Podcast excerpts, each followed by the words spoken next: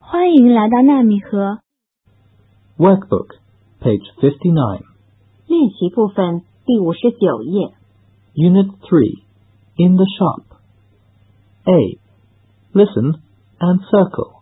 听录音，圈出听到的内容。One, Give me a bowl, please. two, taste the noodles, please. Three, I have a packet of sweets. four, a bottle of water, please. Five, Is there a bowl of soup? six, how much are the sweets? B. Listen and match. 听录音，把食品和相应的价格连起来。One, A loaf of bread, please. here you are. How much is it? Eight yuan, please. Two, Two bottles of water, please. How much are they? They are six yuan. Three. How much is a small packet of sweets? It's five yuan. Four. A bowl of noodles, please. How much?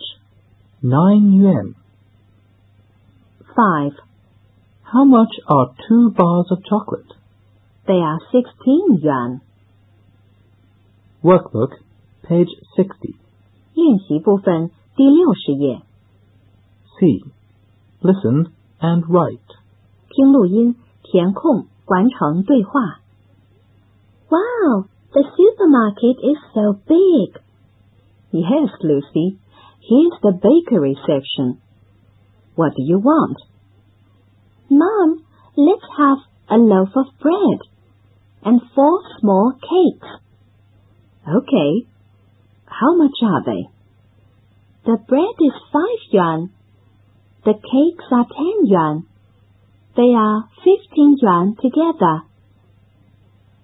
Do you want anything else? May I have some chocolate, Mom?